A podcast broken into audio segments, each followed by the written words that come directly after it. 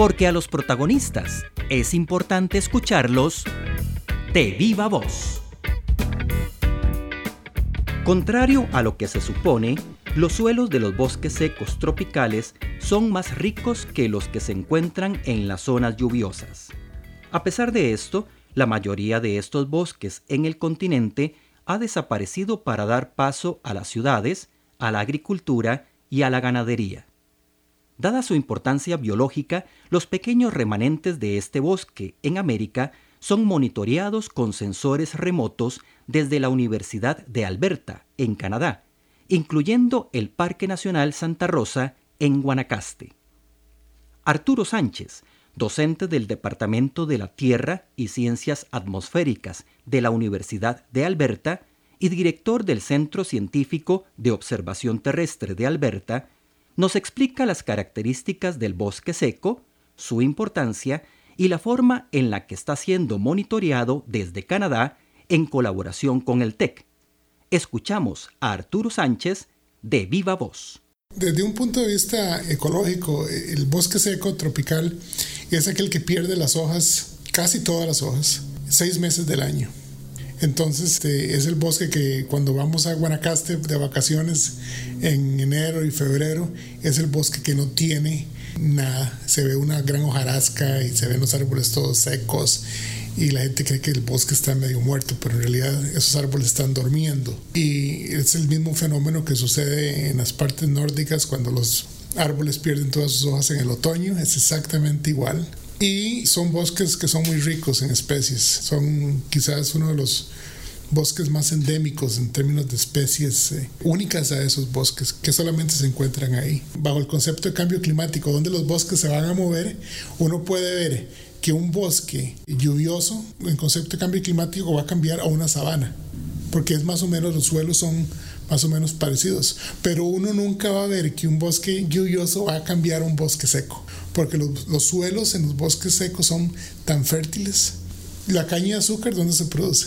El arroz en Guanacaste. Todos esos son suelos eh, de bosque seco. Son suelos altamente eh, fértiles. Entonces, por ahí es donde viene la presión y la importancia de esos bosques en América Latina. Cuando uno va a Bolivia, cuando uno va a Brasil, cuando uno va a México, cuando va a Costa Rica, a Venezuela, a Colombia, todos esos bosques secos se han transformado precisamente porque los suelos de esos bosques tienen un alto nivel de fertilidad. En América Latina, en este momento, nosotros hemos estimado, utilizando percepción remota, satélites, etcétera, que hay medio millón de kilómetros cuadrados de bosque seco. De ese medio millón de kilómetros cuadrados de bosque seco, los tres fragmentos están en México, Bolivia y Brasil. Ahora, todo el resto de ese bosque seco está altamente fragmentado. Es como pedacitos aquí y allá. Y nada más para que la audiencia sepa, hemos cortado de toda la extensión de bosques secos que existen en las Américas, se ha cortado el 60% de ese bosque. Es muy difícil revertir ese proceso y sobre todo la necesidad de que, todo el mundo tiene que comer arroz y frijoles. Esa es la historia de, la vida del tico o de la vida del nicaragüense o de la vida del guatemalteco y del mexicano. Entonces hay que extender los, los, procesos agrícolas y los procesos agrícolas se dan en esos suelos. El ejemplo más claro de, de protección de bosque que existe en Centroamérica, menos del 1% de todo el bosque seco de América Central está protegido. Menos del 1% casi nada. Y ese 1% está, estamos hablando de Santa Rosa. Nosotros utilizamos este, distintos satélites que han sido generados, puestos en órbita, ya sea la NASA o la Agencia Espacial Europea. Esos satélites tienen distintas maneras de ver la vegetación. Y el, y el principio básico es cómo la vegetación refleja la luz. Pues hay distintas maneras. Eh, un pastizal refleja la luz diferente de que si es una zona agrícola o si es un bosque. Entonces tenemos distintos procesos matemáticos para interpretar esa información y como estos sensores han estado en órbita por muchísimos años, entonces tenemos series de tiempo muy largas. Hay sensores, por ejemplo, hay uno que se llama MODIS de la NASA, que recoge información de Costa Rica dos veces al día. un satélite Aqua y un satélite Terra, que tienen la misma cámara. Y entonces uno recoge en la mañana y otro recoge en la tarde. Y imagínense lo que es recoger esa información todos los días por los últimos 10 años. Entonces se forman series estadísticas muy útiles para el análisis de, de bosques y de vegetación. Entonces, esto es lo que estamos utilizando en este momento. También utilizamos sensores eh, que ponemos en tierra que son inalámbricos, que hemos venido desarrollando también en colaboración con el TEC aquí en Costa Rica y que nos permiten observar eh, variaciones micrometeorológicas a muy alto nivel temporal en el, en el, tiempo. Y eso se liga con las observaciones de, de sensores remotos. Entonces, la, la, información de tierra nos ayuda a validar lo que esos sensores eh, están observando. Parte del, del, trabajo que hacemos es un elemento de concientización de, de, que los bosques existen, o el 40% de ellos existe en el país, o, en, no, en el país, pero en, en las Américas en general.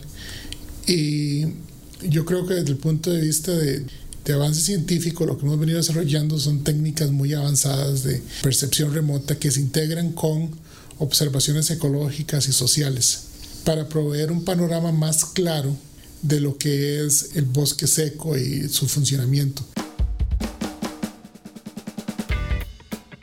Yo creo que hay muchísimas cosas que pueden hacer. Una de las primeras cosas es controlar fuegos, ayudar a controlar fuegos, tener un poco más de concientización de conceptos de cacería. Los parques nacionales en Costa Rica no son sitios personales para ir a cazar venados o, dantas o, jaguares. Y también una de las cosas que también podemos hacer son participar en campañas de reforestación, de protección de ríos que están en las zonas de bosques secos, porque el agua es muy importante para las comunidades. Y también este, realizar procesos de, educación ambiental que permiten a las nuevas generaciones de costarricenses valorar lo que existe en esos bosques y también entender que ese tipo de bosque es más es más que, que es diferente del, del, bosque lluvioso que vemos ahí en la selva o, o en Chirripó o, en otros lados y que tiene un gran valor eh, social histórico y cultural para, para nuestro país. Yo siempre pienso en, en, los chorotecas, cuando vivieron, llegaron ahí, descubrieron esos bosques y cuando vemos encontramos toda esa historia precolombina tan rica que viene de Costa Rica. Es un elemento importante que es parte de nuestra cultura costarricense, es parte. Que la gente habla del Wipipía y de, del punto guanacasteco y de, y de dónde viene todo eso, de las regiones de bosque seco de nuestro país. Entonces tiene un gran valor cultural y hay que protegerlo.